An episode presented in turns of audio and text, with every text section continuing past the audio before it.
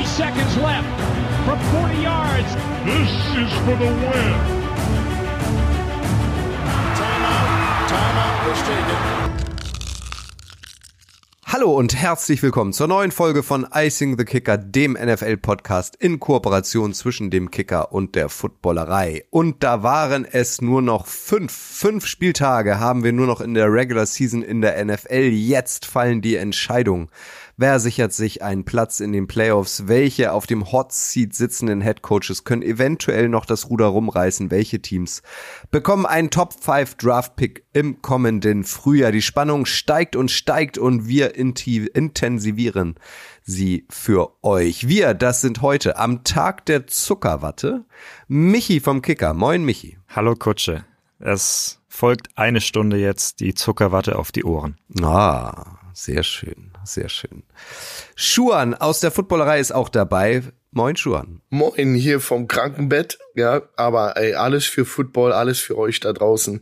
Ich kämpfe mich da jetzt durch und wenn es Zuckerwatte gibt, dann sowieso. Also lasst viele Genesungswünsche bitte für Schuan da, der trotz Krankheit hier am Start ist. Danke dafür. Schuan, Thomas vom Kicker ist auch wieder dabei. Moin Thomas. Moin Kutsche, freut mich und natürlich direkt gute Besserung Schuan.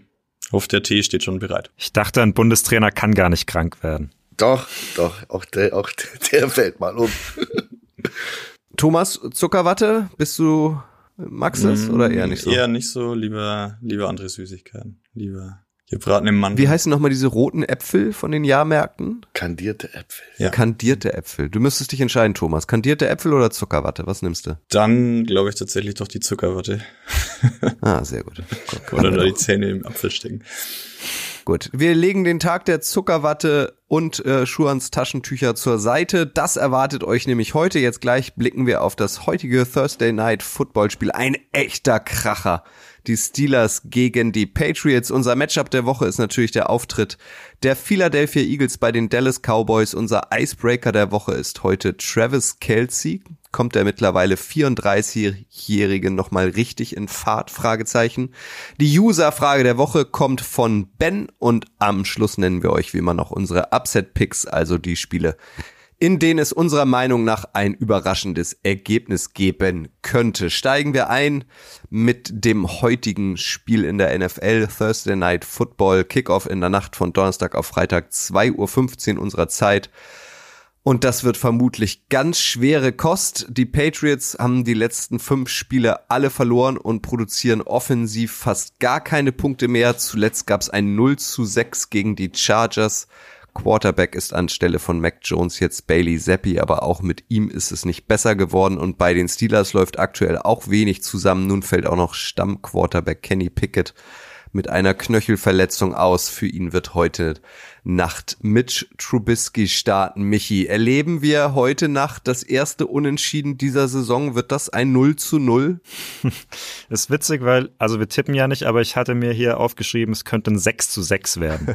also äh, ich habe wenig Hoffnung, dass da ein Team mehr als äh, 13, 10, 13 Punkte macht. Ähm, diese zwei Offenses, das ist wirklich, du hast es angesprochen, tough to watch. Also macht auch überhaupt keinen Spaß. Also äh, wenn ihr heute Nacht was Besseres zu tun habt, ich würde es euch nachsehen, wenn ihr äh, euch das Spiel heute nicht gebt. Mitch Trubisky statt Kenny Pickett, Bailey Zappi statt Mac Jones. Ähm, und ich glaube, die Patriots, sie haben jetzt drei Spiele in Folge verloren, obwohl sie da, obwohl die Defense gut stand, obwohl sie maximal zehn Punkte zugelassen hat. Äh, ich habe gelesen, das gab es seit 1938 nicht mehr. Ähm, weiß nicht, Kutsche, Schuren, ob ihr das noch mitbekommen habt, wer das war. Ich weiß es nicht. Schuren war im Stadion ähm, damals. Also, ja, absolut, absolut. Aber die haben ja fünf hintereinander verloren. Also das ist ja der Witz dabei, dass die, also wir nehmen ja Sachen in den Mund bei den Patriots, jetzt, die, die wir ja vor, Jahr, vor fünf Jahren, vier Jahren hätten wir über diese Dinge ja überhaupt nicht gesprochen im Kontext mit den Patriots, wie letzter in Scoring Offense, nur zwölf Punkte im Schnitt, obwohl die Pittsburgh Steelers Fünfter sind, nur mit 16 im Schnitt. Äh, ähm, Defense ist eigentlich so der einzige Punkt, wo alle sagen, da sind sie Elite. Und das äh, ist witzig, dass du sagst 6 und 6 unentschieden. Ja, aber auch nur, weil die Defense-Reihe scored und nicht der Angriff. Ansonsten waren es aber ganz interessant. Sehr enge Spiele. 0-6 gegen Chargers, 7-10 gegen die Giants verloren, Colts 6-10 verloren, 17-20 mit drei Punkten Unterschied gegen die Commanders. Nur die Dolphins davor waren eben ein relativer äh, Brush äh, über sie rüber. Aber man muss natürlich ganz klar sagen, größte Krise der New England Patriots und Bill Belichick seit seiner Ära. Ähm, noch nie war er so schlecht, noch nie war die Mannschaft so führungslos äh, im Angriff. Und ja, das sieht man daran, dass eben Mac Jones aktiviert, nicht aktiviert, aktiviert, nicht aktiviert. Also ich glaube, die schlittern sehr da auf diesen, äh, sie sind ja jetzt dabei, den zweiten Pick in der Draft zu haben. Und ähm, mal sehen, wie, wie viel Engagement sie zeigen, um vielleicht sogar den ersten zu kriegen. Aber im Moment würden sie heute in die College Football Draft gehen, hätten sie den zweiten Pick. Und ähm, ja, und äh, eine Niederlage würde ihnen sogar noch helfen, vielleicht in Richtung ersten Pick. Da müssten ein paar Sachen noch in richtig fallen. Aber grundsätzlich ist die Defense natürlich ein Thema und ich bin Defense-Purist. Und das ist natürlich schon eine Sache, die ich mir gerne angucke, weil, sagen wir so, Pittsburgh hat ja, haben ja ihre eigenen Probleme. Ich habe mich jetzt gerade über New England ausgelassen, aber das Quarterback-Karussell ist ja auch nicht besser. Und der Angriff ist ja auch nicht viel besser. Mit, auch mit dem Feuern von Matt Canada hat sich da nicht viel verändert. Aber TJ Watt ist eine One-Man-Wrecking-Crew. Und ähm, ja, der Mann ist natürlich auch jemand, der auch mal scoren kann. Ja, bei den Pittsburgh Steelers ist ja auch äh, die Defense klar die Stärke. Also hier trifft jetzt zweimal äh, Schwäche auf Stärke, kann man sagen. Und ich predikte jetzt einfach mal, dass es in dem Spiel mehr Defense-Touchdowns geben wird als Offense-Touchdowns. Vielleicht kein Hot Take, aber ich leg mich fest. Ja. Apropos festlegen, legt euch doch mal fest, wer gewinnt das Topspiel? Michi, Patriots, Steelers? Unentschieden? Äh, die Steelers werden es irgendwie machen. Also ich finde es ja auch irgendwie schade. Früher wäre das so ein Matchup gewesen. Brady gegen Big Ben. Früher unzählige Male gefühlt in den Playoffs gesehen. Ähm, wir hätten uns alle die Finger geleckt. Meistens hätten es die Patriots gewonnen. Ich glaube, die Steelers werden es trotz Trubisky irgendwie machen. Aber ich werde es mir nicht anschauen heute Nacht. Ja, ich denke ich denk auch, Pittsburgh wird es machen. Knapp. Ich habe sogar ein Ergebnis 13-6. Aber ähm, das hat mehr zu tun mit der Defense. Ähm, irgendwas hat, hat, zu, hat zu geben und ich glaube einfach auch, dass die Situation im Angriff so dunkel und, und hässlich sie ist bei beiden Teams. So ein bisschen heller ist es bei, bei den Steelers mit Matt Trub äh, Mitch Trubisky und Najee Harris.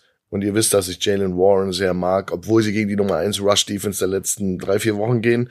Seit Woche 11 ist, ist New England äh, eine Berliner Mauer sozusagen. Aber ich glaube, diese kleinen, diese Waffen, das, äh, ja, das wird helfen, da ein Spiel rauszuquetschen. Und äh, Mitch Trubisky war ein Starter für, für relativ lange Zeit in der NFL schon mal. Das, das muss ja für irgendwas stehen. Und du hast gerade das Laufspiel der Steelers angesprochen. Auf der anderen Seite bei den Patriots wird wahrscheinlich ja auch jetzt noch Ramondre Stevenson ausfallen, der Running Back. Ähm, damit muss man sagen, ist gar kein Playmaker eigentlich in der Offense. Das war ja noch der Einzige, der noch so ein bisschen was selbst kreieren konnte. Äh, jetzt Zeke Elliott hat es vielleicht nicht schlecht gemacht, ist aber, glaube ich, dafür jetzt einfach auch zu alt. Und ähm, die Receiver und Titans haben wir schon oft angesprochen bei den Patriots. Äh, da sind die Steelers dann doch einfach noch besser aufgestellt, glaube ich. Ja, ich sehe da auch ein äh, klassisches Low-Scoring-Game einmal mehr. Und ähm, Pittsburgh hat Vorteile, aber am Ende wird es irgendein Pick Six entscheiden und wer den fängt und zurückträgt, der gewinnt das Ding. Gut, wir sind gespannt und steigen jetzt ein in ein vermeintlich etwas besseres Spiel. Das Matchup der Woche. Und das kann in dieser Woche ja nur eins sein, die Philadelphia Eagles zu Gast bei den Dallas Cowboys. Das ist das Sunday Night Football Game am kommenden Wochenende. Kickoff ist in der Nacht von Sonntag auf Montag um 2.20 Uhr und es ist der Showdown in der NFC East. Die Eagles stehen zwar noch bei 10 zu 2 und damit auf Platz 1 in der NFC, aber sie wurden vergangenes Wochenende zu Hause von den 49ers gedemütigt. Da gab es eine klare Niederlage und im Nacken sitzt ihnen mehr denn je jetzt Dallas. Die Cowboys haben sechs ihrer äh, letzten sieben Spiele gewonnen und stehen bei neun Siegen bei drei Niederlagen. Äh, es gab aber eine Niederlage für die Cowboys im Hinspiel gegen äh, Philadelphia. Bei den Eagles haben sie in Woche 9 mit 23, 28 verloren. Also es ist noch eine Rechnung offen. Und Schuan sollten die Cowboys die tatsächlich begleichen, wird's in der NFC East und damit auch im Playoff-Rennen in der gesamten NFC um den äh, Nummer 1 Spot nochmal so richtig spannend, oder? Absolut. Dallas kann gleichziehen mit Philadelphia. Und dann äh, wird's natürlich ein wahnsinnig, eine wahnsinnig spannende NFC East. Aber, aber du hast es, wie schon gesagt, wie du schon gesagt hast, Woche neun ähm, war es auch ein Spiel, ähm, was, was mir sehr gefallen hat. Also wie gesagt, da waren auf beiden Seiten Äh, gute Aktion. Prescott hatte beileibe nicht, nicht ähm, ja, äh, enttäuscht. Ja, das waren, das sind eben echt zwei Juggernauts, die da aufeinandertreffen. Äh, in der Abwehrreihe sind beide Mannschaften echt gut besetzt.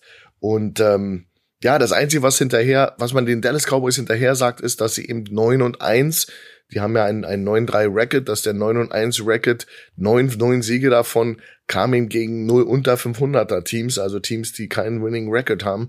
Und das ist so ein bisschen jetzt so diese Aussage, jetzt geht's gegen die Big Boys der Liga und könnt ihr da bestehen. Andererseits geht's nach Dallas. Es geht ins Stadion der Cowboys. Was ist da der Schnitt? 40 Punkte im Angriff machen die Cowboys äh, gegen die Gegner und fegen sie sozusagen aus dem Stadion.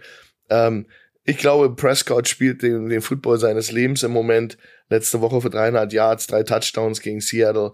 Ähm, ich glaube, der Typ ist, ist auf dem Weg, ähm, immer besser zu werden.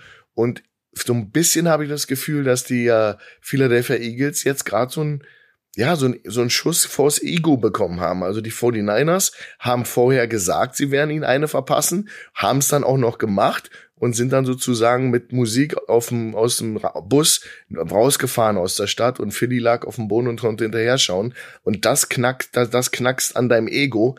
Und ich, ich bin mir, ich bin mir nicht sicher, diese letzte, diese Niederlage letzte Woche, äh, was das bewirken kann bei den Eagles. Sind sie eine taffe Mannschaft, die einfach wieder aufsteht, Dreck abwischt und weitermacht?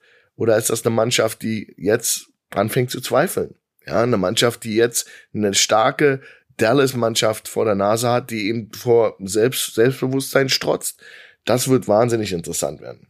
Also für mich sind die Eagles ein Team, das jetzt diese Niederlage, dieses äh, wirklich, ja, war ja schon eine, eine äh, Schmach da zu Hause gegen den großen Rivalen, ähm, dass sie da jetzt wirklich gestärkt draus zurückkommen und es jetzt wieder allen zeigen wollen. Und äh, du hast es angesprochen, Schuhan, die, die Cowboys ähm, wirklich gegen die Top-Teams. Also sie haben gegen die Eagles schon gespielt und die 49ers beide Male äh, verloren und sonst diese neun Siege wirklich nur quasi gegen schlechte Teams. Ich nenne es jetzt einfach mal so deutlich.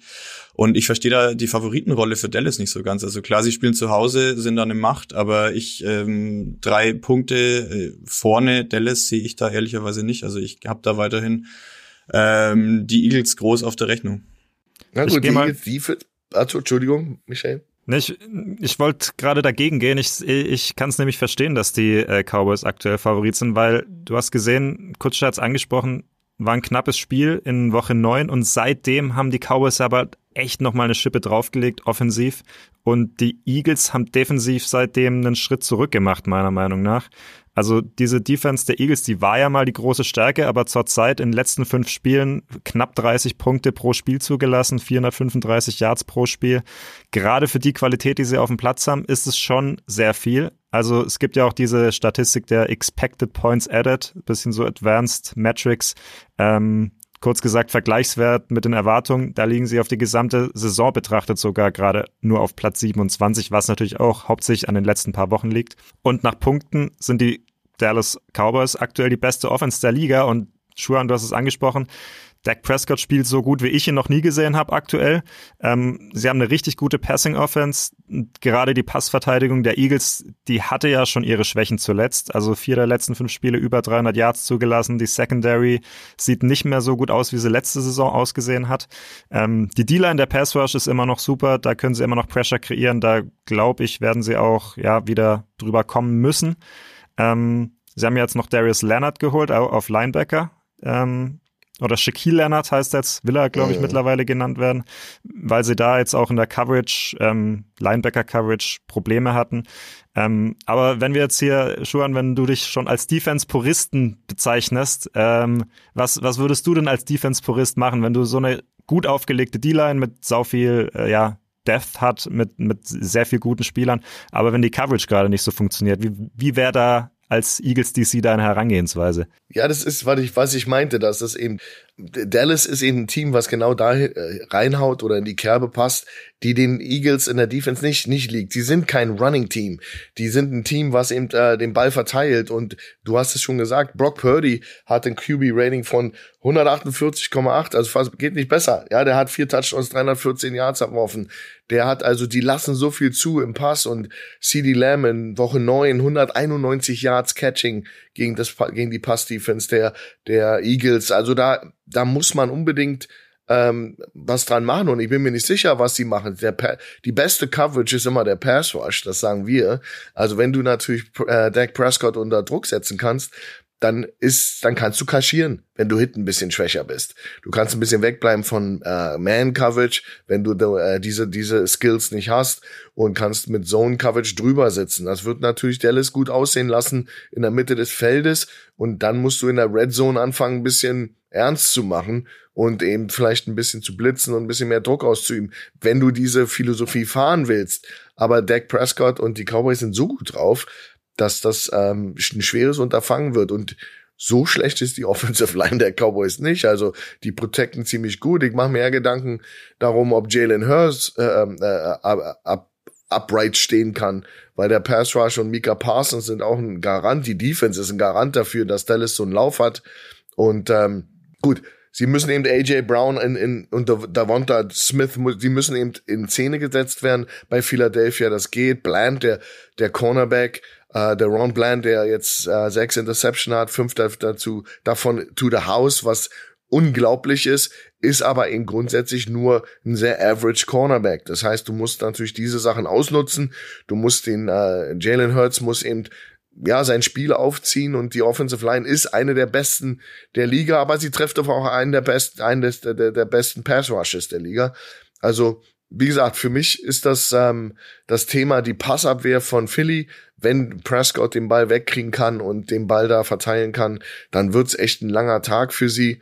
Und ähm, dann kann eben auch diese, diese Lawine, die ja San Francisco in, in Bewegung gebracht hat, und ich rede da aus Erfahrung, das ist manchmal wie eine Lawine. Und wenn du nicht sofort jetzt ein Erfolgserlebnis hast, dann kann passieren, dass das jetzt noch richtig, richtig bitter wird für Philly und sie sozusagen von hinten aufgeholt werden.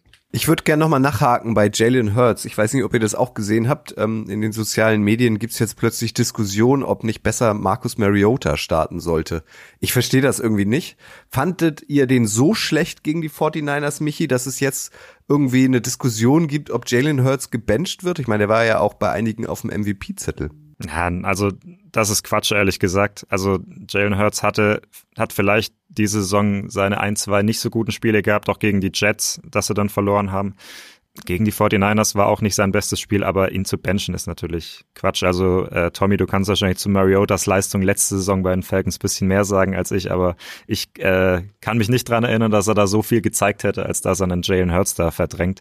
Ähm, und ich kann mir auch vorstellen, dass Jalen Hurts auch am ähm, Wochenende gegen die Cowboys ganz gut aussieht. Also Schuhan, du hast es gesagt, die, ähm, die Cowboys haben auch zuletzt sehr viele Big Plays zugelassen gegen die Seahawks letzte Woche. Sie gambeln halt auch mal gerne in der Secondary. Das klappt dann oft mit den Pick Sixes. Es klappt aber auch mal nicht bei Deep Shots. Äh, Jalen Hurts geht gerne tief auf der Wand. Smith und AJ Brown, das sind richtig gute Deep Threats. Ich glaube auch, dass es der Ansatz sein muss für Philly, diese Shot Plays zu probieren um halt mit dieser Dallas Offense Schritt halten zu können. Aber wie gesagt, es birgt halt auch das Risiko, in eine Interception reinzulaufen, haben wir bei den Cowboys schon sehr oft gesehen diese Saison. Und das wirst du dir halt da nicht leisten können. Ein Faktor für die Philly Offense ist für mich auch äh, tatsächlich Dallas, nämlich Dallas Goddard, der jetzt wieder zurückkommt ähm, im Woche 9 Duell hat er sich verletzt und seitdem gefehlt. Ähm, hilft natürlich auch, Schuhan hat es angesprochen, äh, kann, ähm, können die Eagles gegen den Pass Rush bestehen. Äh, hilft natürlich ein Tight End mit der Größe auch. Im, Im Passspiel tut er gut, ist einfach was, was die Cowboys auch richtig auf dem Zettel haben müssen.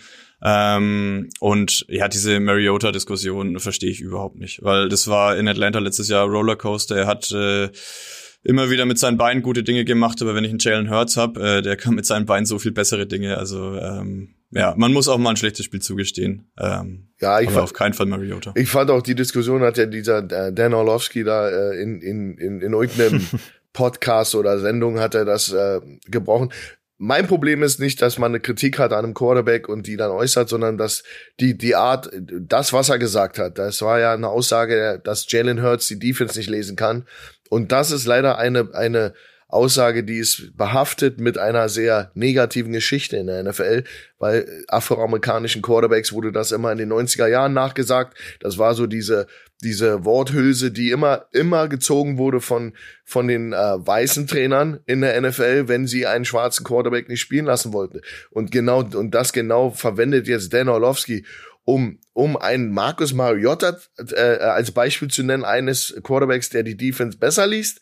Also da, da manchmal fragt man sich wirklich, was diese, was die Leute da eigentlich, warum verdienen die eigentlich so viel Geld als als äh, Color-Kommentatoren und Leute, die ihre Meinung äußern dürfen im Football. Höchst dumme Aussage für mich, das sage ich hier öffentlich, von jemandem, der es besser wissen müß, müsste. Jalen Hurts ist ein Top-Quarterback, der kann sehr wohl Defenses lesen. Der ist, äh, der ist auch noch relativ jung in der Liga und für mich einer der Superstars der Zukunft, wenn er nicht sowieso schon einer ist. Und ähm, jemand, wie du sagst, äh, Michael, man muss jemand auch mal ein schlechtes Spiel zugestehen können und nicht gleich fundamental an seinen an seiner an seiner ähm, äh, an seinen Skills zu zweifeln. Ja, was, was ja, man man zweifelt doch nicht sofort an Patrick Mahomes. Patrick Mahomes ist hat zwei Interception geworfen letztes Spiel und jetzt kann ist die Aussage jetzt, dass er die Defense nicht lesen kann oder was? Also wir ich verstehe das nicht, aber das sind eben da die Amerikaner, die eben äh, Clickbait oder was auch immer oder eben auch um ein bisschen um sich über sich reden zu lassen, weil das mache ich gerade über Dan Orlovsky, den ich eigentlich sonst ganz okay finde, aber das war echt ein Griff ins Klo. Ja, also ich finde, äh, ich finde Dan Orlovsky sonst nicht ganz okay, auch ich finde den immer furchtbar. Ähm, aber wie du sagst, der wird halt genau dafür bezahlt, um diese Hot Takes zu liefern. Und ich glaube, das weiß er auch genau. Und ähm, der war ja selber mal NFL-Quarterback, ich glaube kein guter, aber ich glaube, du solltest schon wissen, was du da sagst und da Mariota zu fordern statt Jalen Hurts, das ist einigermaßen lächerlich, finde ich. Lächerlich sind eure Tipps nicht. Legt euch doch mal fest. Wer gewinnt denn diesen Showdown? Sehen wir, sehen wir Michi. noch. Ja, sehen wir, ob die lächerlich sind dann am Sonntag. Keine Ahnung, was da, was da rauskommt. Nee, ich, ähm, ich habe mir gar nichts aufgeschrieben, fällt mir gerade auf. Ich glaube, dass es Highscoring wird. Ähm, und ich glaube, dass die Cowboys am Ende das eine Play mehr machen werden. Ähm, 38 zu 31. Ich glaube, dass Dallas wieder ihren 40 Burger zu Hause macht. Wir müssen einfach diese Tradition weiterführen. Ich denke 41 Dallas, 33 äh, Philadelphia. Also ich habe schon durchklingen lassen, für mich äh, sind die Eagles äh, da favorisiert. Ich gehe mit einem 38 zu 35 für die Birds. Okay, also äh, ordentlich Punkte bei euch. Das heißt, es wird ein ansehnliches Spiel für Offensiv-Fantasten. Schauen wir mal, was wird. Was wird. Wir kommen zu unserer nächsten Kategorie. Der Icebreaker der Woche. Und das ist ein, ja, ist, kann man sagen, dass er schon in die Jahre gekommen ist? Wahrscheinlich schon, oder? Also Travis Kelsey, um den geht's, äh, mittlerweile 34. Ich habe hier nebenbei übrigens gerade gelesen, äh, dass Taylor Swift sich, äh, ich glaube, im Time Magazine äh, geäußert hat, ähm, äh, das erste Mal quasi so Pärchen.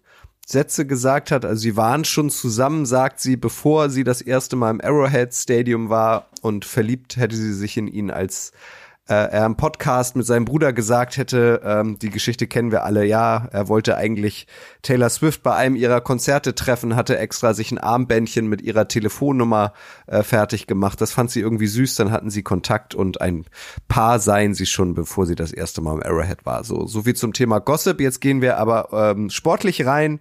Die Chiefs haben überraschend bei den Packers verloren, äh, vergangenes Wochenende, obwohl Taylor Swift sogar im Lambeau Field war. Also da hat sie jetzt mal kein Glück mehr gebracht. Das war schon die vierte Niederlage für die Chiefs. Äh, gute Receiver sind bei denen ja ohnehin Mangelware und erschwerend hinzukommt, dass Travis Kelsey in den letzten Wochen als Thailand jetzt nicht mehr wie gewohnt produziert, nur ein Touchdown in den letzten fünf Wochen und kein 100-Yard-Spiel mehr in den letzten fünf Wochen. Kommt der etwa in die Jahre, Thomas? Mm, ja, man, man merkt auf jeden Fall schon, dass es nicht mehr so geschmeidig oder auch so dominant ist, aber ich würde diesen Fakt auch ein bisschen weniger an, an Kelsey aufhängen, sondern ihn ein bisschen in Schutz nehmen, sondern man merkt, finde ich, jetzt einfach sehr, dass sich die Defenses gegen die Chiefs eben noch mehr auf Kelsey konzentrieren können als eh schon, weil einfach Mahomes nicht mehr diese dominanten Receiver hat. Und da will ich jetzt nicht mit Tyreek Hill anfangen. Das lief ja letztes Jahr auch ohne ihn ganz gut, aber ähm, Rashid Rice kommt zwar immer besser rein, aber ist auch kein dominanter Faktor und Sky Moore ist bislang wirklich enttäuschend und ich habe so das Gefühl, wenn man wenn man die Chiefs sieht, ich habe mir dieses Spiel gegen die Packers auch im, im 40 Minuten Highlight ähm, Video angeschaut, er vertraut glaube ich, wirklich nur noch Kelsey in dieser Offense, habe ich so manchmal das Gefühl. Und ähm, die Packers haben ihn dann manchmal frei stehen lassen, dann waren es auch äh, vier Catches für 81 Yards, also auch alles Big Plays. Aber es ist, ähm, ja, diese, diese ganze Offense läuft nicht rund und dann kann man es natürlich an Kelsey aufziehen, so wie wir es jetzt machen. Ähm, bin auch sehr gespannt, was, was die anderen sagen, aber für mich ist so dieses äh, Gesamtkonstrukt aktuell einfach ein bisschen zu, zu schwankend. Wir kommen auch gleich noch zu den Packers. Du, Michi, als Packers-Fan wirst das Spiel gegen die Chiefs ja auch gesehen haben. Und Icebreaker haben wir Travis Kelsey auch deswegen genannt äh, in dieser Folge, weil die Chiefs jetzt gegen die Bills ran müssen. Ähm, hat irgendwie auch Playoff-Charakter, zumindest von den Namen her. Also meinst du, äh, Travis Kelsey wird wieder zum Icebreaker wie gewohnt? Oder gehst du da mit Thomas? Ja, also sie, sie brauchen ihn halt, ne? Also sie brauchen wieder diesen dominanten auch Third Down Receiver. Also die, die Chiefs hatten halt dann auch einige Drives gegen die Packers, wo sie halt dann Third Down nicht konverten konnten. Ähm, wie gesagt, das, ich finde, du hast gerade die Statline gesagt, Thomas vier Catches für 81 Yards. Da sind für mich nicht die 81 Yards das Interessante, sondern die vier Catches. Also früher, Travis Kelsey hat immer mindestens 10, 12, 15 Targets gesehen und davon dann 10 Catches, 8 Catches gehabt. Ähm, er hatte auch gegen die Dolphins nur drei Receptions in Frankfurt, da waren wir im Stadion. Ähm, es sind nicht mehr diese ganz dominanten Mahomes-Kelsey-Spiele, wo du immer wusstest, bei Third Down, da geht der Ball hin. Ähm, und jetzt, kurz schon mal auf die Frage zurückzukommen.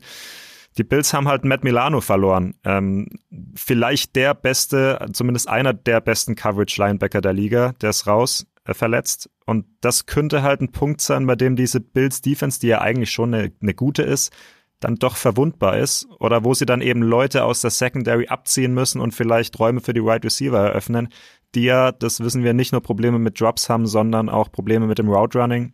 Rushy Rice ist da relativ inkonstant. Und die Konstellation ist halt, finde ich, einfach eine andere, als wir es sonst immer bei Bills gegen Chiefs hatten. Das sind jetzt gerade, das sind die Powerhouses der AFC der letzten Jahre, aber sie sind halt beide total angenockt. Also die Bills müssen um die Playoffs fürchten aktuell, was man niemals gedacht hätte. Und die Chiefs, für die ist es auch was Neues, dass sie jetzt gerade mal nur um den dritten oder vierten Seed am Ende spielen. Beziehungsweise wenn sie verlieren, werden sie nur noch darum spielen wahrscheinlich. Ähm, das macht's für mich eine echt brisante Nummer. Ich freue mich aber irgendwie drauf, wenn es mal bisschen wenn mal bisschen nicht alles Friede, Freude, Eierkuchen ist. Ja, es ist ja auch immer noch ein Teams, Teamsport und ein Kelsey muss, muss ja auch bedient werden. Und ich glaube, wir müssen ein bisschen mehr der, der, der Root allen Übels, also die Wurzel allen Übels, muss erstmal, da müssen wir ein bisschen weiter äh, nach vorne oder nach hinten, wie, je nachdem, wo du stehst, und den Quarterback anschauen. Das ist nämlich Mahomes, der mittlerweile, glaube ich, das fünfte, ähm, fünfte Spiel abgeliefert hat mit einem QB-Rating unter 80 äh, Müssen was, die Chiefs den auswechseln jetzt schon? Nein, das nicht, aber das ist natürlich immer, es spielt ja zusammen, wenn der nur, weiß ich, vier Catches hat, dann ist der vielleicht auch unter, unterproportional bedient worden und nicht so wie in der Vergangenheit, obwohl ich genau dasselbe Gefühl habe. Einer von euch hat gesagt, man hat das Gefühl, dass es einfach nur noch Kelsey ist und jetzt Rice hat sich so ein bisschen in, in den Vordergrund gespielt. Ansonsten traut er eigentlich niemanden irgendwie den Ball zuzuwerfen. Aber das, glaube ich, ist ein Problem nicht von Kelsey und da kann man nicht sagen, da ist das Alter oder wie auch immer, sondern ich glaube mal, der Mann ist immer noch genauso explosiv. Ähm, so schnell altert man dann doch nicht im Football, aber der muss eben auch bedient werden, der muss eben auch ähm, intelligent bedient werden, also in, in, die, in die Löcher, wo er dann auch noch den maximalen Schaden anrichten kann äh, mit dem Yards after Catch. Ähm, und das fällt ihm vielleicht nicht mehr so leicht. Ich finde auch die Offensive Line, die Pass Protection ist ein, ist ein, ist ein Problem für, für Kansas City im Moment. Ich finde, dass Mahomes nur noch on the run ist, ähm, was ihm nicht schwerfällt und ihm sogar so ein bisschen in die Hände spielt, weil er das gerne macht als ehemaliger Baseballer. Aber am Ende des Tages ist das eben, ist das eben auch gefährlich. Und ähm, die haben so eine, so eine Mini-Krise, denke ich mal. Aber ein Kelsey, da ist ja, geht ja auch viel ab in seinem Leben gerade. Mit, ähm, er hat jetzt eine der begehrtesten äh, Frauen, die, die es wohl äh, auf dem Markt gibt, ähm, hat er jetzt als Freundin. Äh, wer hätte das gedacht? Das äh, hat ihm, ihm, ihm auch viel Aufmerksam gebra Aufmerksamkeit gebracht. Das muss doch erstmal handeln können. Also wenn jetzt bei ihm vielleicht ein Fehler, äh, äh, jetzt Fehler zu suchen sind, dann ist es vielleicht, dass er vielleicht mal sich aufs Spiel konzentrieren sollte und nicht so sehr auf alle anderen Dinge, die da draußen sind, weil die sind schon sehr omnipräsent. Beide Brüder, die Kelsey-Brüder, finde ich, auch in den Werbungen hat sich das merklich verstärkt und das geht nicht an einem jungen Mann einfach so vorbei, glaube ich. Und ähm, das sind alles so Faktoren, wo man dann vielleicht von so einer Mini-Krise reden kann. Sie sind acht und vier. Schauen wir mal. Ja. Also es ist ja immer noch, wenn wir jetzt über das Alter von Travis Kelsey reden, ist es ja immer noch, es sind ja keine schlechten Zahlen, die der auflegt. Das ist ja immer noch, ich glaube, immer noch der beste Titan der NFL, was wiederum in dem Alter ja auch wirklich ähm, ja einigermaßen bemerkenswert ist, wenn es da die, die jungen Leute ähm, immer wieder reinkommen, die versuchen, dich von diesem Thron als Bester der Position zu verdrängen, was wir ständig sehen. Und ähm, wir sehen, glaube ich, auch, dass ein Julio Jones, der genauso alt ist wie Travis Kelsey, jetzt gar keine große Rolle mehr in der NFL spielt. Ich glaube, ein AJ Green hat seine Karriere schon beendet, der auch ungefähr dieser Jahrgang war, glaube ich. Ähm, der macht das für sein, äh, für sein, gut, als Titan ist es natürlich, ist er nicht so sehr auf die Explosi Explosivität angelegt, aber er ist immer noch ein verdammt, verdammt guter Spieler, das dürfen wir nicht vergessen. Ähm, aber es ist natürlich auch, ich glaube, die Chiefs müssen sich da halt darauf einstellen, dass sie ihn vielleicht in ein, zwei, drei Jahren vielleicht nicht mehr diesen ganz dominanten Spieler haben, wie sie ihn schon mal hatten. Und das ist, glaube ich, das, worauf sich die Chiefs in der Zukunft wappnen müssen, dass sie da halt andere Anspielstationen für Mahomes finden. Weil ewig wird's nicht mehr so weitergehen mit Kelsey. Und in naher Zukunft müssen sich die Chiefs auch wappnen, dass sie jetzt einfach nicht mehr so dominant sind. Also die, die, jetzt spielen sie gegen die Bills, ähm, super spannendes Spiel. Ähm, und wenn sie das verlieren, ist die AFC-Krone äh, für mich auch schon so ein bisschen weg. Und äh, dann ist halt dieses Thema mit, naja, die Chiefs gehen dann mit, äh, mit Pause in die Playoffs und haben dann nur Heimspiele in Arrowhead, wie es die letzten Jahre dann so immer war, ist dann auch nicht so. Und ob das dann in den Super Bowl mündet, ähm, weiß ich nicht. Also wird dann definitiv schwieriger. Also ich, ähm, wir haben auch in den Folgen schon häufiger darüber gesprochen, dass die die Chiefs Defense äh, immer wieder so stark spielt und das ist für mich auch äh, ganz klar der Fall, aber es ist auch ein, ein Faktor, weil die Offense eben nicht so gut ist, dass dann eben die, die Defense strahlen muss. Und wir hatten in so vielen Spielen, auch das, das Frankfurt-Spiel haben wir, denke ich, noch alle präsent, da hat auch die, die Chiefs Defense dann in der zweiten Halbzeit ähm, vor allem äh, hinten raus dann die die Stops kreiert und und äh, das Spiel dann ein bisschen gewonnen, weil die Offense dann nichts mehr zustande gebracht hat. Also es ist diese Offense gefällt mir einfach nicht so wie die in, in den letzten Jahren. Vielleicht ist es ja auch ohnehin die letzte Saison von Travis Kelsey bei den Chiefs. Es gab ja so ein unmoralisches, in Anführungszeichen, Angebot von Machine Gun Kelly, dass er doch bitte zu den Cleveland Browns kommen soll. Und äh, die Kelsey-Brüder kommen ja gebürtig aus Ohio. Und das hat Travis Kelsey zumindest jetzt nicht komplett abgebügelt, sondern gesagt, ja, nee, es sei denn, Jason kommt mit. Also vielleicht sehen wir sie ja auch bei den Browns. Legt euch doch mal fest, das ist ja irgendwie so ein bisschen aktuell das Duell der enttäuschenden, wenn man so will. Die Chiefs nur bei 8-4, ist natürlich ähm, ein hoher Anspruch bei den Chiefs, keine Frage. Die Bills nur bei 6-6 Schuhen. Wer setzt sich denn da durch? Also wer ja, macht einen großen Schritt Richtung Upset Playoffs? Gewesen. Ach so. Das wäre mein Upset gewesen. Also die äh, Bills, ich glaube, die Bills schlagen die Chiefs ähm, mit als 6-6-Truppe, weil bei den Bills liegt es einfach nur an den Turnovers. Die sind sonst statistisch äh, super weit vorne bei. Und äh, wenn die mal ihren, wie sagen die Amerikaner, oder wir sagen, ihren Act together kriegen, ja, dann werden die das auch hinkriegen. Und der Act Together kriegen ist in Person Josh Allen. Der muss einfach äh, kontrollierter spielen, der muss eben auch äh, nicht so reckless spielen. Dann, dann ist das, der Witz ist, statistisch ist das eine Mannschaft, du nie denken, dass die 6-6 ist. Und ähm, wie gesagt, für mich ist das, ähm, äh, Kansas City hat drei Sacks erlaubt gegen äh, Mahomes und jetzt treffen sie natürlich auch einen Pass Rush als Top 3 der Liga. Ja, also die sind da 41 Sacks. Ähm, die Bills sind, sind legit in der Defense. Die sind jetzt nicht eine, ja, unter ferner Liefen, sondern die gerade der Pass Rush, ja. Die, äh, die Defense erlaubt 18 Punkte pro Schnitt im Spiel, der, der, die, die Bills Defense. Nochmal, sie haben vieles in place, um weit vorne bei zu sein, aber sie, sie haben einfach wahnsinnig viele Turnover, geben den Ball einfach ab. Und das ist das Problem der Bills. Ähm, also sie machen eben da 27 Punkte pro Spiel, das sind, ist Nummer 5. Uh, Third Down Conversion sind die Bills Nummer 1 der Liga, uh, Nummer 2 in der Red Zone. So, uh, und haben die, die, die second fewest sacks erlaubt. Also die Mannschaft, die haben, äh, haben am, am, wie sagt man dazu, second fewest, keine Ahnung, äh, die zweitwenigsten Sacks erlaubt in der Liga. Das alles habe ich mal zusammengestellt.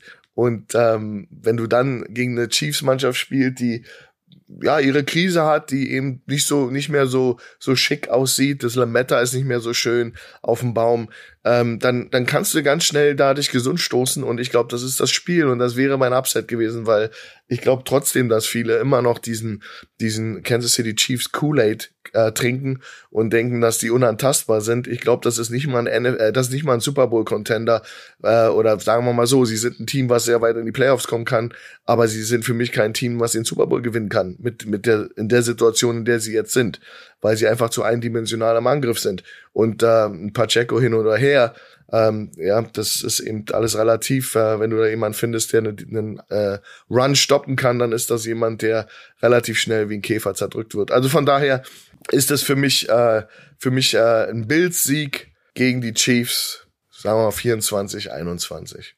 Äh, ich gehe äh, mit, glaube ich. Ich gehe auch mit den Bills. Ich glaube zwar trotzdem, dass die Chiefs noch in den Super Bowl kommen können, weil die können in den Playoffs trotzdem immer noch extrem gefährlich werden, wenn Mahomes aufdreht. Ähm, aber die Bills kommen jetzt aus einer Bye Week. Die hatten jetzt lange Zeit, sich vorzubereiten. Und vor der Bye Week hat Josh Allen dieses absurd gute Spiel eigentlich gemacht gegen die Eagles, bis auf ein Interception. Aber da hat er unglaublich abgeliefert. Das war eines der spektakulärsten Spiele, was ich diese Saison gesehen habe von einem Quarterback. Und wenn er daran anknüpft, dann glaube ich, dass die Bills das Spiel gewinnen werden. Ähm, Ergebnis 27, 23. Also ich habe, äh, ich kann mir einfach nicht vorstellen, dass die Bills äh, nicht in die Playoffs kommen und ich glaube, das ist jetzt einfach so dieses Spiel, was sie gewinnen müssen. Die Chiefs kommen ohnehin rein, die Division gewinnen sie, äh, das ist ganz klar. Aber die Bills müssen jetzt einfach und ich glaube, das ist jetzt auch so ein Spiel, wo Josh Allen mal machen wird und äh, es einfach klappt. Und äh, jetzt, wo wir alle drei auf, uns auf die Seite der Bills geschlagen haben, ist aber auch irgendwie klar, was passieren wird. 30 zu 0 für die Chiefs. Genau. Oder 6 zu 0, so wie die Patriots ja. und Chargers. Auch da lassen wir uns überraschen. In kurzer Zeit sind wir schlauer. Wir kommen zu unserer nächsten Kategorie. Herr, Herr Godell, noch eine Frage. Lassen Sie uns noch eine Frage für die User, bitte. Und in der geht es wie immer um euch, immer am Montag zunächst in der Instagram Story des Kicker und dann auch in der Instagram Story der Footballerei fragen wir euch nach euren Fragen, Meinungen, Emotionen. Und äh, diesmal haben wir uns eine ausgesucht, weil es gab überdurchschnittlich viele Fragen zu den Packers. Also die scheinen euch in, äh, zu interessieren. Und Fusselig 030, das ist Ben, danke Ben, fragt, und das ist eine Frage für dich, Michi, schaffen die Packers noch die Playoffs. Kurz einleiten von mir noch. Ähm, wir hatten es ja gerade, die Packers haben am Wochenende überraschend die Chiefs geschlagen. Dritter Sieg in Folge und mit nun sechs Siegen und sechs Niederlagen schnuppern sie zumindest an der Meisterrunde. Und die nächsten drei Gegner, Michi, finde ich zumindest sind alle machbar. Giants, Buccaneers, Panthers. Und danach geht's vermutlich in der NFC North so richtig um die Wurst mit Division-Duellen gegen die Vikings und Bears. Also die Packers haben eigentlich noch alles in der Hand, oder wie beurteilst du das? Ja klar, also das ist ja faktisch so, wenn sie alle Spiele gewinnen, sind sie in den Playoffs. Ähm, und das Restprogramm, du hast es auch angesprochen, ist halt machbar. Also ich finde es zwar Wahnsinn, dass wir jetzt drüber reden, weil ich glaube, wir haben auch vor ein paar Wochen drüber gesprochen, da ähm, standen sie drei und sechs und äh, hatten jetzt halt die drei Spiele gegen die Chargers, die Lions und die Chiefs vor sich, wo du eigentlich drei Niederlagen einplanen konntest und dann wärst du bei 3-9 gestanden und du würdest drüber reden, äh, ja, wer wird nächstes Jahr der Quarterback wahrscheinlich, weil du so hoch pickst. Und jetzt haben sie halt alle drei Spiele gewonnen auf einmal. Ähm, was ich selbst überhaupt nicht äh, kommen äh, sehen habe, aber halt auch wirklich mit guten Leistungen. Gerade gegen die Lions und gegen die Chiefs war das All-Around, äh, Defense wie Offense richtig, richtig gut. Ähm, da war ich positiv überrascht. Und jetzt hast du halt dann den easiest Schedule von den äh, Playoff-Contendern in der NFC. Also du hast es angesprochen, Giants, Bucks und Panthers. Ähm, das sind nicht nur drei machbare Gegner, sondern das sind auch alles drei Spiele im Dezember. Und wir wissen, Matt LaFleur gewinnt immer im Dezember. Also er hat jetzt 16 Spiele als Head Coach gemacht, alle 16 im Dezember gewonnen. Und im US-Dezember zumindest ist auch noch das Spiel gegen die Vikings. Äh, das ist in, an Silvester, bei uns aber schon nach, äh, nach 0 Uhr, also bei uns im Januar, aber es zählt natürlich, die Spiele finden in den USA statt, es zählt der US-Dezember. Deswegen vertraue ich da auch darauf, dass sie das gewinnen können, gewinnen werden. Ähm, Ja, und dann hast du noch die Bears am Ende, da gewinnen sie eigentlich immer. Also ich sehe in der aktuellen Verfassung da schon vier bis fünf Siege aus diesen fünf Spielen und dann würden sie halt bei 10-7 oder 11-6 stehen. Und ich glaube, dass das dann reichen würde. Also eine NFC Wildcard wissen wir geht entweder an die Eagles oder an die Cowboys. Deswegen hast du nur noch zwei offen. Aber da die Konkurrenz sind die Vikings. Äh, bisschen shaky finde ich mit Joshua Dobbs. Das kann nach oben, aber auch nach unten gehen. Dann hast du die Rams, die sind sehr gut drauf. Die stehen auch bei 6-6. Aber die haben halt noch die Ravens und die 49ers auswärts. Sehe ich nicht, dass die da eins von den zwei Spielen gewinnen. Und die Seahawks, auch 6-6, spielen jetzt gegen die 49ers und die Eagles hintereinander. Auch das zwei sehr, sehr schwierige Aufgaben. Ich finde, da haben sie die besten Karten von denen. Seid ihr da, Schuhan, bist du auch so optimistisch, was die Packers angeht? Absolut. Und er hat ja gute, gute Argumente genannt. Und äh, all die er da nannte, wie Rams und andere, die mit und Vikings, die da mit in dem in dieser Show mitmachen, ähm, sehe ich gar nicht so stark wie die Packers. Also äh, Jordan Love spielt super im Moment. Ist äh, ein Quarterback, der sich findet, der jetzt endlich ähm, sozusagen die alten Geister abschüttelt und sein, seine Packers übernimmt. Und das ist schön anzusehen. Die Defense ist stingy. Ähm, machen, machen alles, was man machen muss, um, um, um mitzuspielen. Und sie spielen wirklich, wirklich gut. Das hatte ich aber auch schon ein paar, vor, ein paar Wochen äh, pro, äh, prognostiziert, dass dann die, die Packers nicht äh, von seinem Zettel runternehmen sollte, weil die haben damals schon aufblitzen lassen, dass sie dass sie äh, echt guten Football spielen können, nur die Konstanz fehlte. Jetzt scheinen sie sich gefunden zu haben und wenn das stimmt mit Matt LaFleur und äh, ungeschlagen im Dezember, dann äh, ja kann man Michael nur zustimmen, dass das, dass das äh, absolut möglich ist Im, und, und Ben hat da gar, gar keine dumme Frage gestellt, sondern die Packers sind für mich absolut im Rennen. Ähm, und gerade auch der Schedule Giants, Giants ist, ist, ist ein bisschen tricky, aber Bucks, Panthers, Vikings und Bears sind Teams, die absolut glaube, dass sie die äh, handeln können. Und ähm, dann, ja, dann ist es eben ähm, ein 10-7 oder 11-6 Rekord, wie Michael meinte. Und ja, wie gesagt, ich denke, da muss man eben, kommen eben viele andere Faktoren noch dazu. Aber im Moment, für mich, ist das ein ganz heißer Kandidat auf, auf, auf einen Playoff-Teilnehmer. Michi, du warst kurz weg und ähm, was wir noch gehört haben, war, äh, dass die äh, Rams noch gegen die Ravens ran müssen und dann ähm, warst du irgendwie weg. ja, sorry. Äh, die, die Rams müssen noch gegen die Ravens und die 49ers ran, auswärts beides. Sehe ich nicht, dass sie das gewinnen. Der, die Seahawks spielen jetzt gegen die 49ers und die Eagles, die stehen ja auch bei 6-6. Ähm, ja, die Vikings hatte ich, glaube ich, noch angesprochen. Ähm, das sind die drei, die vier Teams, die bei 6-6 stehen, zwei kommen rein. Da sehe ich die Packers ehrlich gesagt gerade in in der Verlosung ganz vorne, ehrlich gesagt. Ähm, oder Thomas, sehe ich das jetzt aktuell zu sehr durch meine Packers-Brille? Mhm, durch die schaue ich auch durch, äh, mit dir zusammen. Ähm, ich würde auch sagen, dass eine, also die, die eine Wildcard in den Osten ist klar und dann würde ich sagen, dass noch eine in den Norden geht und eine in den ähm, Westen, Süden komischerweise nicht. Ähm, und die Vikings haben halt noch den riesigen Nachteil, dass sie zweimal gegen die Lions spielen. Und da, also wenn jemand ähm, alle Spiele gewinnen kann von den Teams, dann sehe ich da auch klar die Packers. Und aus meiner Sicht müssen sie das auch gar nicht. Ähm, und es reicht dann trotzdem. Und für mich, äh, also dieses, ihr habt alle Punkte eigentlich schon schon gesagt, dieses Playcalling wirkte rund, äh, Offense wie Defense, das läuft einfach gerade alles ineinander. Ähm, dann wird so gut immer wieder der Lauf eingestreut, äh, die Third Down Conversions klappen.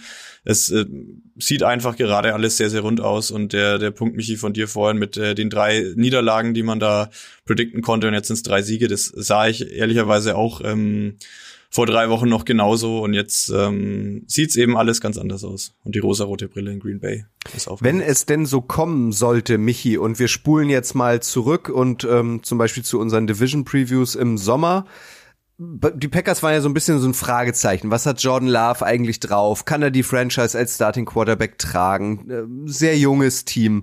Und sollten sich die Packers jetzt qualifizieren, dann gehören sie auf jeden Fall zu den positiven Überraschungen in dieser Saison. Oder würdest du da konträr gehen und sagen, nee, nee, nee, also Playoffs war von vornherein das Saisonziel Minimum? Nee, auf jeden Fall äh, wäre es eine ne positive Überraschung. Du musst dir ja nur mal angucken, wie viele Teams mit jungen Quarterbacks in der Saison gehen und es klappt halt nicht mit jungen, unerfahrenen Quarterbacks. Ähm, und es hat jetzt einigermaßen zumindest geklappt. Du darfst nicht vergessen, es war auch eine Wellenbewegung drin, also es war auch echt zwei, drei Spiele, also gegen die Raiders haben sie dann verloren, gegen die Broncos, das war wirklich ugly, auch von Jordan Love. Aber das musst du halt auch so einer jungen Offense zugestehen. Also das sind nur First- oder Second-Year-Receiver. Das ist ein First-Year-Starting-Quarterback, der natürlich hinter Aaron Rodgers lernen durfte, was man auch sieht mittlerweile. Aber es wäre absolut eine positive Überraschung, wenn du mit dieser Offense in die Playoffs kommst. Und das ist ja, da ist jetzt kein, außer vielleicht ein Aaron Jones, da ist kein wirklich großer gestandener Playmaker mehr drin. Die O-Line hat große Verletzungssorgen. Bakhtiari ist jetzt schon wieder ausgefallen. Ähm, und wenn du mit dem Teams in die Playoffs kommst, also für mehr als eine Wildcard, sind wir mal ehrlich, wird es wahrscheinlich nicht reichen. Dafür sind diese großen drei NFC-Teams, diese Powerhouses, 49ers, Eagles, äh, Cowboys, da wird es ja wahrscheinlich dann gegen einen von den drei gehen. Ähm, das wäre wahrscheinlich eine Nummer zu groß dann. Aber im ersten Jahr von so einer jungen Offense mit so einem neuen, mit einem neuen Quarterback wäre das schon ein sehr großer Erfolg, überhaupt in die Playoffs zu kommen. Und dann kannst du drauf aufbauen. Dann kannst du das Team jetzt um Jordan Love ähm, ja, stacken in den nächsten Jahren, vielleicht auch noch einen erfahrenen Receiver mal zu, äh, dazu holen, wobei die Packers wissen wir alle machen das nicht. Ähm, und dann musst du mal sehen, wie sich Jordan Love halt entwickelt. Das kann, das kann natürlich noch weiter hochgehen. Das kann so unkonstant bleiben, auch gerade was die Accuracy angeht. Ähm, da ist er halt einfach noch nicht so weit, dass er da konstant ist, was, ähm, was seine Genauigkeit in den Würfen angeht. Aber sein Pocket Movement ist richtig gut, seine Geduld gefällt mir richtig gut. Das, da merkt man, dass er sich viel von Aaron Rodgers schon abgeguckt hat. Er hat einen starken Arm, da ist schon vieles, auf dem er aufbauen kann. Ähm, und übrigens, Cross-Promo-Tipp, ähm, Heute ist auch das neue Power Ranking, äh, das Quarterback Ranking von Adrian äh, Franke bei uns auf der Kicker-Seite erschienen. Äh, also wenn euch da interessiert, wo Jordan Love gelandet ist, dann klickt gerne mal rein und kommentiert das, ähm, ob das für euch passt. Was, was denkt ihr dann, wo, wo ist er etwa gelandet? Ich weiß es, ich habe selber noch nicht reingeschaut. Keine Ahnung, was sich Adrian so ausdenkt. naja, ist die wo Frage, würdest du ihn ist er sehen, Top circa? 10? Ich glaube nicht, Eher dass er nicht, Top 10 oder? ist. Nein. Aber die nächste, nächste Slide ist er. Irgendwo. Ich, ich hätte so 10 bis 12 etwa geschätzt. Äh, 14. Ja. Also er muss So. auf jeden Fall, ne, Thomas, hinter Desmond Ritter sein, oder? Also als ich dieses Spiel wieder gesehen habe, es ist echt gut, dass du mich darauf ansprichst, Kutsche. Ich habe mich wieder gefragt, warum können wir nicht Jordan Love, Love haben zum Beispiel. Das ist wirklich Wahnsinn. Der, der bringt halt auch mal Bälle an. Dieses, dieser eine Wurf in dieses super kleine Fenster, ähm, den er da reinbringt. Also in Atlanta gäbe es so gute Receiver-Waffen, aber es bringt halt einfach kein Quarterback den Ball dahin. Ich, äh, ja, Desmond Ritter an Platz 33, gerne. Ich habe schon gelesen, es, es wurde eine Petition gestartet, dass der US-Senat einschreiten soll, wenn die Atlanta Falcons Marvin Harrison Jr. draften wollen. nächste nächste Ja, Saison. Gut, schließen wir eure Frage ab. Danke, Ben, nochmal an dieser Stelle und kommen zu unserer abschließenden Kategorie. Achtung, Achtung, Pick. Thomas, wir haben ja immer so eine WhatsApp-Gruppe, wo wir uns zumindest inhaltlich so ein bisschen abstimmen und da sagtest du schon, du findest Upset-Picks äh, wieder sehr schwer in dieser Woche. Für welches potenzielle Überraschungsergebnis hast du dich denn letztlich entschieden? Ja, diese, diese ähm, Trendschärfe, was ist ein Upset-Pick und was nicht, äh, da tue ich mich auch immer hart. Und äh, für mich ist es allerdings jetzt einer, dass die äh, Raiders die Vikings schlagen. Ähm, denn die Vikings bekommen äh, Justin Jefferson zurück. Ähm, natürlich ist dieser Josh Dobbs-Hype jetzt, jetzt abgeklungen.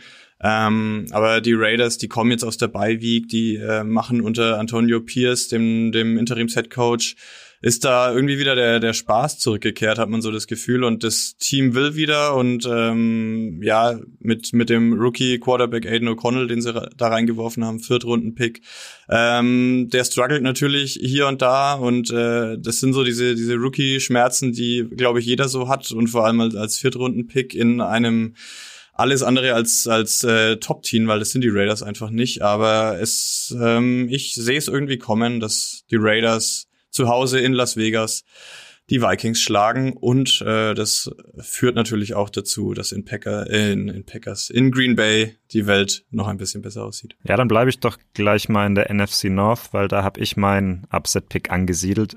Die Bears gegen die Lions gab es ja schon vor drei Wochen das Spiel. Da waren die Bears ja schon kurz davor, das zu gewinnen, lagen mit fünf, äh, nee, mit äh, zwölf Punkten vorne, fünf Minuten vor Schluss, so rum war es, glaube ich. Ähm, jetzt hatten sie die Bye Week. Justin Fields hatte Zeit, wieder länger mit der Mannschaft zu trainieren, ein bisschen die Chemistry wieder einzustellen. Und ich finde halt die Lions in den letzten Wochen nicht mehr so wirklich souverän, muss ich sagen. Also sie haben gegen die Packers verloren, das hatten wir schon alle nicht erwartet. Ähm, sie waren gegen die Saints jetzt gerade defensiv anfällig. Also gerade diese Defense sieht irgendwie in den letzten Wochen nicht mehr so toll aus, wie sie am Anfang der Saison mal noch war. Also ich glaube, da könnte was gehen für Chicago. Ich glaube, Justin Fields ähm, macht es jetzt, seit er wieder zurück ist, ganz gut, ist wieder auf dem aufsteigenden Ast. Für den geht's auch um was, der hat einen Job zu verlieren.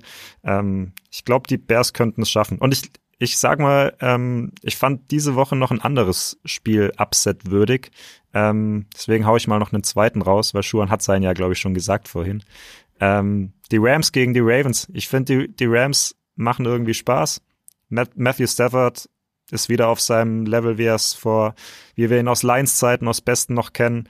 Cooper Cup und Puka Nakua ist ein geiles Receiver-Duo. Jetzt ist Kyron Williams wieder zurück, der auch ähm, nochmal das Laufspiel anfeuert. Die Ravens sind natürlich ein Top-Team, aber ich glaube, wenn die Rams einen absoluten Sahnetag erwischen, dann könnte auch da was gehen. Willst du da nochmal in Kürze wiederholen, Schuan? Ja, ich habe ich hatte gesagt, dass ich der Meinung bin, dass die 6 und 6 Bills die äh, Chiefs jetzt auf dem falschen Fuß erwischen werden, dass viele Dinge da sind, die den Bills eigentlich nur, äh, ja, dass, dass viele Dinge schon da sind, statistisch etc., dass sie eigentlich einen Winning Record haben sollten und nicht einen 6-6 Record. Ähm, aber sie müssen eben den Ball kontrollieren, sie dürfen den Ball nicht abgeben. Äh, den Ball, äh, das Abgeben des Footballs durch Interceptions, Fumbles etc. ist eben wie eine Plage bei den Bills. Und wenn sie das abschalten können, dann ist eben auch sind die Chiefs ein gefundenes Fressen wo, wo bei denen auch nicht, wie wir ja schon besprochen haben, nicht alles rund läuft und man so ein bisschen, ähm, ja, an diesem Nimbus der Unschlagbarkeit äh, wird genagt äh, mit, mit viel Aktivität von allen anderen Teams und die Bills werden die sein, die das jetzt ähm, ja machen. Es ist ein es ist ein relativer Upset, weil alle wissen, dass die Bills vom Potenzial her natürlich eine Top-Mannschaft der NFL sind. Aber die Frage ist, können sie diese Plage, können sie diese, diese, können sie sozusagen over the hump kommen? Können sie das schaffen, sich aus dieser Lawine der Negativität zu lösen und, und jetzt diesen Befreiungsschlag zu machen? Ich glaube, den können sie machen und den werden sie machen und das werden sie, glaube ich, sie spielen in Kansas City, das wäre sweet, wenn sie das Stadion silenzen würden und sozusagen, ähm, ja, sozusagen jetzt äh, den, die Attacke nochmal starten dürfen, weil sie werden eben die Playoffs verpassen, wenn sie jetzt nicht, nicht, nicht gar, es ist jetzt, ist jetzt schon ganz, ganz äh, knappe Kiste. Und die äh, Bills werden natürlich dann, ähm, alle wissen, dass es Konsequenzen geben wird im, im in der Offseason bei Buffalo und da sind viele, viele Schicksale dran. Und äh, das Beste, was ihnen passieren könnte, wäre jetzt ein Sieg in Kansas City, bärenstarke Defense, Mahomes auf den allerwertesten setzen und äh, das Spiel nach Hause bringen. Deine Stimme wird immer dünner aufgrund der Erkältung, aber ich strapaziere sie jetzt äh, endgültig zu Ende. Weil eine Frage habe ich noch. Ich würde bei dir gern anfangen wollen, ähm, Schuan, weil du auch hauptberuflich als American Football Trainer unterwegs bist. Aber Michi, Thomas, ihr könnt auch gern eure Meinung sagen. Und zwar, ich erkläre es kurz, ähm, die Commanders und die Cardinals haben ja diese Woche Bye Week, ähm, sind die spätesten. Und äh, letztes Wochenende hatte ich das RTL Plus Spiel, äh, das durfte ich mit begleiten, Commanders gegen äh, die Dolphins. Und ich habe eigentlich, glaube ich, das erste Mal in dieser Saison ein ganzes Commanders-Spiel gesehen. Und das war wirklich gruselig, also wirklich gruselig. Aber wir erinnern uns, Josh McDaniels ist rausgeflogen bei den Raiders. Ähm, das hatte sich irgendwie schon angedeutet. Frank Reich ist rausgeflogen bei den äh, Panthers. Das war vielleicht nicht unbedingt zu erwarten und wirkte auch so ein bisschen kurzschlusshandlungsmäßig. Und Ron Rivera, das wäre ja jetzt eigentlich die Chance gewesen, in der Bye Week sich auch schon von ihm zu trennen, darf offenbar die Saison überlegen, überleben bei den Commanders. Fliegt, wenn, dann wahrscheinlich erst am Black Monday. Ist das die richtige Entscheidung deiner Meinung nach, Schuan? Also eine neue Ownership bei den Commanders, die sind ja auch irgendwie ambitioniert, jetzt nicht äh, Ron Rivera zu entlassen in, im Laufe der Saison und vielleicht auch erst am Ende der Saison rein Tisch zu machen? Oder ist das vielleicht für Spieler auch wichtig, dass da nochmal irgendwie bei den Chefübungsleitern was passiert? Was, wie beurteilst du das? Also ich bin grundsätzlich jemand, der, der aus, weil ich selber mal mein, weil das meine Arbeit ist, aber ich finde zum Beispiel, dass dieses, dieses Feuern von Coaches in der Saison und dann einen Interim Head Coach einzusetzen, finde ich ja nicht gut. finde ich negativ, finde ich, äh, ist, ist ein, äh, man kaschiert die Problematiken, die da sind. Vielleicht kriegt man mal so ein Aha-Erlebnis. Ich habe noch nie erlebt, dass danach ein Team äh, zum Super Bowl ist und das Ding dann gewonnen hat, sondern im Gegenteil, man hat eigentlich nur die Stimmung so ein bisschen ge ge gehoben. Man ist dann relativ schnell wieder verfallen in den alten Trott und dann wurde der Interimscoach, nennt mir einen Interimscoach, der seinen, den Job dann Fulltime bekommen hat danach. Aber wir hatten bei, bei, bei Satya in, in Dallas, der den nicht bekommen hat, dann hat es, oder äh, nicht in Dallas, in, äh, bei den Raiders, der da einen super Job machte damals. Ähm, äh, also ich glaube nicht an diese Interims-Variante. Äh, das ist vielleicht, um nochmal die Stimmung kurz zu heben und abzulenken von den negativen Dingen, die, die das Management gemacht hat. Dann lässt man eben einen Local Kid, wie der ja Pierce ist, der ist ja aus aus äh, ähm, Oakland und äh, reitet ja auch diese diese Welle sehr extrem, ist ein extremer Players Coach, ist jemand, der eben auch ähm, die Jungs das das Team leiten lässt lenken lässt. Das geht so lange gut, bis, bis sich der Erfolg nicht einstellt. Und dann hast du ein Problem an der Hand, weil dann natürlich die äh, Mannschaft, du nicht mehr der Anführer bist der Mannschaft, weil die Mannschaft sich selbst trägt. Und dieses Risiko läufst du dann immer. Football war noch nie mit flachen Hierarchien. Football ist immer hierarchisch gewesen. Du gibt's immer einen Head Coach und seine Adjutanten, das sind die äh, Offense-Defense-Koordinatoren. Und so ein bisschen geht es bei ihm in die Richtung, äh, wir setzen uns alle in den Kreis, machen uns einen Tee und reden jetzt alle gemeinsam darüber, wie wir hier rauskommen. Das hört sich immer alles ganz gut an, ist aber in einem Sport wie, wie Football, wo eben viel, viele Leute eben auch angeleitet werden wollen und äh, ähm, Leadership ge gefragt ist, ähm, ja, kann das die, die in den Hintern beißen. Ich glaube, dass sie Ron Rivera, das ist dieses neue Management, diese, ist das Walmart oder so, wer auch immer, was sie besitzen. Das ist ganz gut, die machen das gut. Lass den Mann seine, seine Saison beenden. Auch aus Respekt vor ihm, weil er ist nun mal jemand, der ein großer Name im Football. Lass ihn das beenden und dann werden sie sicherlich alle, alle ihre Leute sozusagen, ihren GM, ihre Leute einsetzen und dann wird das äh, ihre, ihre Operation. Also ich glaube, das ist richtig so und ich bin kein Fan von in der Saison mit einem Interimscoach zu fixen, wenn es nicht wirklich toxisch ist und der Trainer komplett die Kontrolle verloren hat. Da muss man natürlich immer eine Abstufung machen. Wenn natürlich das komplett toxisch ist und der Trainer komplett über alles verloren hat. Lieben Gruß an dieser Stelle von Urban Meyer soll ich ausrichten. Genau, wenn es eben nicht mehr tragbar ist. Aber das erkennt man. Und das erkenne ich in Washington nicht. Der äh, Ronnie Rivera hat das im Griff. Der ist sicherlich, spielen die Jungs nicht besonders gut. Und äh, ich, obwohl Sam Howell mag ich sehr. Aber ähm, ich glaube, das ist äh, immer ein bisschen abhängig von der Situation. Ja, das ist ja das ist genau der Punkt, den ich auch noch ansprechen wollte, Schuan. Also ich glaube, es ist immer ein Unterschied. Du kannst natürlich einen Headcoach feuern, wenn es halt einfach, auch wenn das Tischtuch zerschnitten ist, vielleicht mit dem Ownership oder mit dem Front Office, wenn da irgendwas vorgefallen ist oder so, oder wenn es wirklich, wie du sagst, toxisch, toxisch ist, schwieriges Wort. Ähm, aber ich glaube, das ist ja bei Ron Rivera einfach nicht der Fall. Das ist ja einer der most likable Guys in der NFL. Ähm, gut und also ganz offen gestanden auch die Frage, was bringt's dir, wenn du ihn jetzt entlässt? Also was bringt es dir für einen weiteren Saisonverlauf? Du wirst nicht mehr in die Playoffs kommen. Dadurch ist das Team zu schwach. Das haben die, glaube ich, auch im Front Office schon erkannt. Sie haben Montez Sweat und Chase Young getradet. Also ihre zwei besten Edge Rusher. Die wissen, dass das, dass sie ein Rebuild angehen müssen nach der Saison. Da bringt jetzt auch nichts noch vier, für vier, fünf Spiele einen neuen Coach, der dann vielleicht noch zwei gewinnt und drei verliert und vielleicht ein Spiel mehr gewinnt. Mein Gott, was, also, what's the point? So, du musst dich jetzt langfristig gut aufstellen. Das machst du in der Offseason. Das machst du nicht mehr in dieser Saison. Mm, ich tue mich natürlich auch schwer, jetzt eine, eine Coaches-Entlassung zu fordern. Allerdings, äh, klar, Ron Rivera ist super beliebt und, und respektiert.